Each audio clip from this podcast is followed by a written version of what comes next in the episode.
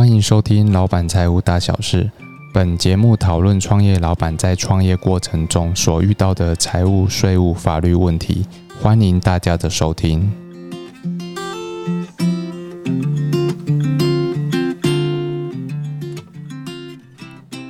Hello，大家好，欢迎收听今天的节目。那我们今天呢，仍然呃，就是邀请捍卫法律事务所的叶律师，叶律师。嗨，各位听众朋友，大家好。好，那上一集呢，我们讨论到这个疫情期间啊，就是劳资双方常见的纠纷。哈，那我们今天延续呃这个上一次的问题，那我们请叶律师再跟我们呃分享一下，就是说呃这个疫情期间呢，呃这个劳资双方呃在呃这个呃这个调解上哈，可能会遇到什么问题，然后应该要什么样的。呃，平平平和平的处理，好，那我们请叶律师跟我们分享一下。好的，其实我觉得，如果听众朋友您是为人父母的，我相信就是前一段时间还没有放暑假期间，对你的生活一定造成非常重大的。影响照顾小朋友嘛，对吧？对对对，像我都那时候都带小朋友到事务所一起上班，边上班边帮他那个线上教学，而且很多不同平台。是。那我相信很多家长其实跟我遇到同样的问题。那其实法律是有规定说，在疫情警戒的三级期间，十二岁以下学童的家长其中一人，如果在因为刚之前学校宣布停停课不停学嘛，是。好，所以如果在停课期间必须要照顾学生或学童的需求，可以请一个叫做防疫照顾假。是。好，那当然，什么叫做家长？因为我讲的很笼，家长范围其实很大。嗯。家长范围其实有包含小孩子的父母亲，或者是实际上照顾小孩的人，就比较常见就是外公外婆、爷爷奶奶啦。是。好，或者是监护人，这些都可以称作家长。是。那。其中一个人，如果因为其实孩子也不可能全家都请假来顾他啦，对，好，所以就是其中一个人可以去请这个防疫照顾假。那如果有员工要请防疫照顾假的时候，雇主就一定要准假，嗯，而且不可以视他是旷工，或者是强迫员工要用事假或者是其他的假别来处理，是，也不可以去扣他全勤奖金，或者是解雇他，或者是把他降级啊一些不利的处分，是。对，因为这个防疫照顾假其实就是防疫期间一个特别的措施，它也不是公假的性质，所以为了公平起见，如果员工请了这个防疫照顾假，并没有这个请假期间也没有强迫雇主一定要给薪资，哦，所以是期待说劳资双方共提时间，一起为防疫努力，度过这个艰难的时刻。是，那那我可以在。呃，把它延伸一下，就是说，呃，所以其实如果在请这个防疫照顾假的时候，呃，雇主是他是可以不用给付薪水的。嗯，对。哦，但但是只是说，呃，就是说希望大家，如果雇主能力没有问题的话，哈啊，以这个呃生呃这个生意也没有影响的话，那也是鼓励。雇主说：“呃，这个呃，让呃，就是给付啊，给付正常的这个工资哦，然后让让这个双方可以可以劳资双方更和谐这样子哈。是是，了解了解。因为我觉得员工呃，老板照顾员工，员工自然会回馈老板啊。我觉得这其实应该是一个互相一起一起。”成长的问题不是互相对立的问题，是是，就就像叶律师之前常跟我们提的，就是说，其实呃，现在的劳资双方应该是伙伴的关系哦，而不是说上上对下的关系。对啊，其实其实这个是蛮蛮蛮值得这个每个雇主都来都来跟那个叶律师上课的。我们有开课的时候会那个来公告一下。对呀，对呀。好，那接下来还有大概会需要注意什么样的问题呢？啊，就是其实还有另外一个假叫做家庭照顾假。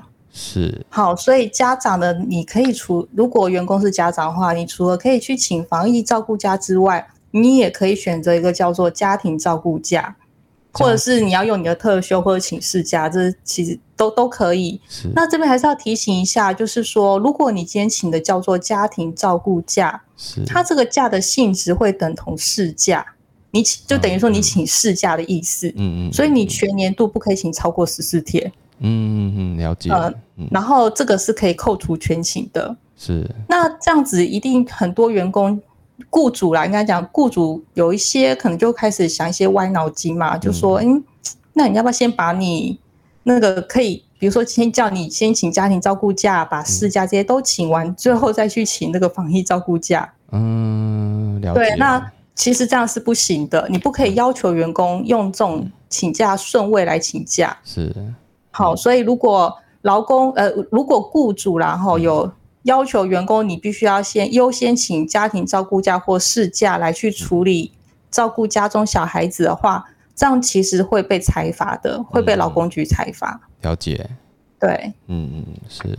那接下来对还有什么要呃再跟我们再来分享？再来比较常遇到就是说，因为现在有一些公司啊，不是说都都用无薪假的方式，嗯他可能就是说，哎，你居家办公，嗯，是啊，对对，那你如果居家办公，或者是你确实是呃无薪假休假在家，但是老板可能有个紧急事情，就说哎打电话来，哎你赶快帮我处理什么什么事情，是，或者是有客户有发生紧急的事务要处理，嗯嗯是，好，那这个时候是不是会有加班费的问题？对，没错，好，对，那其实这个这个问题主要是证明你是不是真的有在加班。嗯嗯。所以后，但是因为这种很临时，你就人又在家，你又没有去公司打卡，对，所以都不会有留有什么相关的文件记录。嗯嗯嗯。好，不过好家在现在就是我们一般人比较常用的就是通讯软体，可能是是。Line 或 Email 或者是其他一些可能公司内部有指定的 APP 通讯软体。是，那会建议说，在这段期间，如果客户或是你的主管有跟你联系的时候，尽量使用通讯软体。是，然后把通讯软体截图，或者是当你在制作，因为你交办工作来，你在家完成工作嘛，是，那你完成这个紧急工作的开始时间，跟你什么时候完成这个工工作的结束时间也做个记录。比如说，你做完这个工作，你用 email 回传给主管，它上面就会有结束时间。是，好，所以你可以把这个记录当做是你的加班的时间的记录。是，对，那如果因为这也是一种收证方法，不限定说一定非得打卡不可。是，所以哈，如果以后雇主说，哎，没有你没有加班，我拒绝给你加班费，那这样子他也会违反劳基法的一些相关问题，那也会受到一些裁罚。所以变成说，呃，其实，嗯，如如果他是以这个无薪假的方式在在家里的话，那如果说他在中间有任何的工作，这个就是加班了嘛？可能，嗯呃，可能变成是他是居家上班，未必一定是加班。嗯嗯嗯，了解。对对嗯，所以所以其实呃，老老板应该，雇主也应该要预估一个，就是说，呃呃，也也不用定的那么那么，哎，这个呃这个这个这么死的条件，可能就是说，呃，应该要让员工啊，就弹弹性的在家上班，然后或许他可以随时的去调度一下人力，哈，是，所以老板在制定无薪假或分流上班的时候，你要评估一下你的公司运作的需要人力的状况。是啊，是啊，要要不然呃每每一次都要临时还要再约定确定说啊是不是属于上班，我觉得像其实也是蛮困扰的一件事情。对对，没错。了解。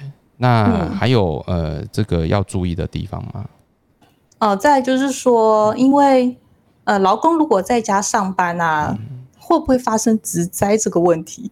职灾这个问题啊，这个是不是很奇妙？因为 对职灾它就规定说，你只要是在上班期间因为工作而受到什么伤害，就会视为职灾嘛。。对，没错，但是你现在就在家上班啊对不对？是啊，或是说在家泡咖啡太热了就烫伤手，那算职灾嘛？如果我是属于居家上班，对啊，其实这个嗯。我觉得这个问题可能未来等这个疫情结束之后，可能是。会渐渐显现出来啦。是是是，可能会有要看案例怎么样去讨论啊。对对对，因为哦有些搞不好是自己家漏电啊，插插头被电到，这个你说啊。到底是不是职灾？但是他又居家上班，他为了要使用电脑，所以插插座被对。电到，这对我觉得有有点问题。对啊，所以哈，因为 我们可能会有以后可能会有这些纠纷。对啊，对啊，而而且例如说我在家上班，但是呃中午我可能出去买个东西哈回来，那如果中间有一些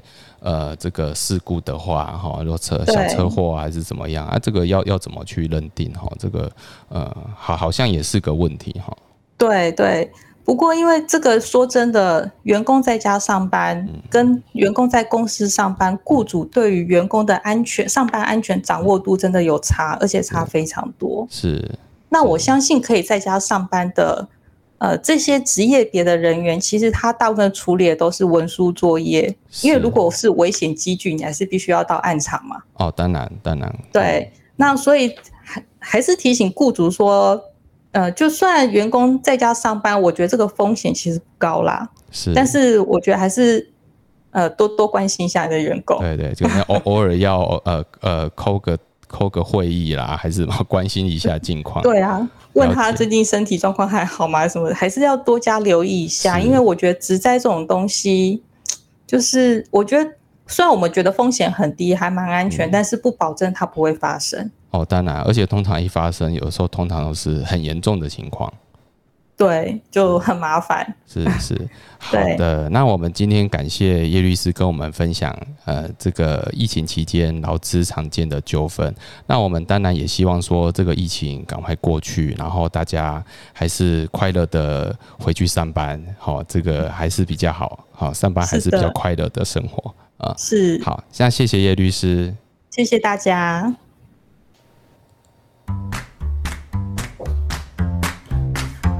节目由重实联合会计师事务所赞助播出。